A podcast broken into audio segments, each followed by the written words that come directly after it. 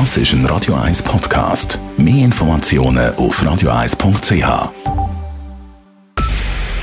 Es ist 9 Uhr. Radio 1, der Tag in 3 Minuten. Mit dem Simon Schaffer. Der Zürcher Regierungsrat gibt leichte Entwarnung in Sachen Energiekrise. Die Lage beim Gas habe sich merklich entspannt. Auch beim Strom habe es bisher keine Knappheit gegeben. Die Produktion, die insbesondere wegen der Abschaltung von französischen AKWs wegfiel, konnte bisher kompensiert werden, wie der Zürcher Baudirektor Martin Neukomm heute vor den Medien sagte. Zwar sind Gasspeicher in Europa randvoll, könnte man so sagen.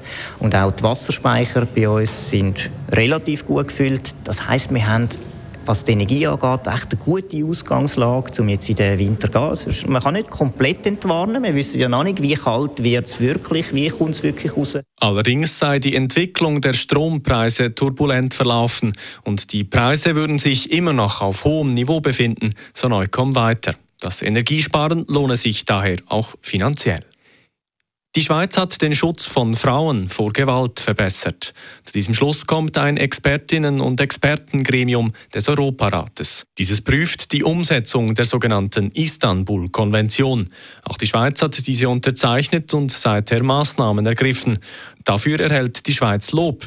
Es gebe aber immer noch Lücken, erklärt Gian Beli, Leiter des Bereichs Gewalt beim Eidgenössischen Büro für Gleichstellung von Mann und Frau. Ein Bereich, wo der Bericht auch erwähnt, ist, dass Daten in der Schweiz noch ungenügend sind. Es gibt in der Schweiz verschiedene Daten, zum Beispiel über wie viele Fälle werden angezeigt ähm, oder wie sind Verurteilungsraten, aber es gibt noch keine nationale Prävalenzstudie. Unter anderem in diesem Punkt sei der Bund daran, Maßnahmen einzuleiten und eine regelmäßige Erhebung von Gewalt gegen Frauen in der Schweiz zu ermöglichen, so Gian Beli vom Eidgenössischen Gleichstellungsbüro. Der Bericht schlägt außerdem vor, dass die Regelung nur Ja heißt Ja im Sexualstrafrecht angepasst wird. Darüber wird derzeit im Parlament beraten. Die Gesundheitskosten in der Schweiz dürften auch im nächsten Jahr weiter steigen. Die Konjunkturforschungsstelle der ETH rechnet mit einer Steigerung von 3,6 Prozent. Erst im Jahr 2024 wird der Wachstumstrend etwas gebremst. Die KOF rechnet in ihrer Prognose mit einer etwas abgeflachten Wachstumsrate. In Franken ausgedrückt sagt die ETH voraus, dass die Schweizer Gesundheitskosten im kommenden Jahr von über 89 Milliarden auf über 92 90 Milliarden ansteigen werden. Die Pro-Kopf-Ausgaben liegen im laufenden Jahr bei etwas über 10.000 Franken. Am G20-Gipfel auf Bali gerät Russland politisch erneut unter Druck. Denn die meisten G20-Staaten verurteilen den Krieg in der Ukraine aufs Schärfste und wollen das in einer gemeinsamen Abschlusserklärung festhalten. Allerdings gelingt es dem russischen Außenminister Sergei Lavrov nicht, weite Teile der Kritik im Abschlussdokument zu verhindern. Möglicherweise könnte Russland selbst das Wort Krieg im Dokument akzeptieren müssen.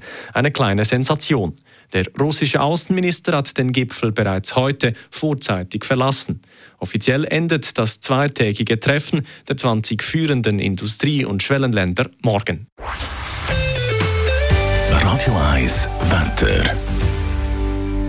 In der Nacht wird es von Westen her nass und auch morgen Mittwochmorgen gibt es dann noch letzte Tropfen. Im Flachland über den Vormittag verteilt. Die Schneefallgrenze sinkt in der Nacht von 2000 Meter auf 1700 Meter. Die Temperaturen am Morgen liegen dann bis 7 Grad. Am Mittag und Nachmittag hält es dann immer wieder auf. Es ziehen Wochen durch und es gibt vereinzelt Regen, aber auch die Sonne scheint. Aber die Sonne scheint auch.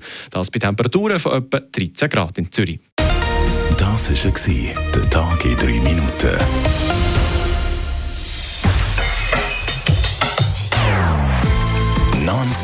Non-Stop-Musik auf Radio 1.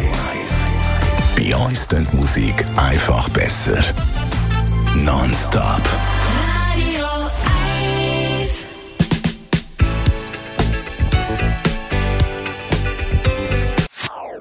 Das ist ein Radio 1 Podcast. Mehr Informationen auf radio1.ch.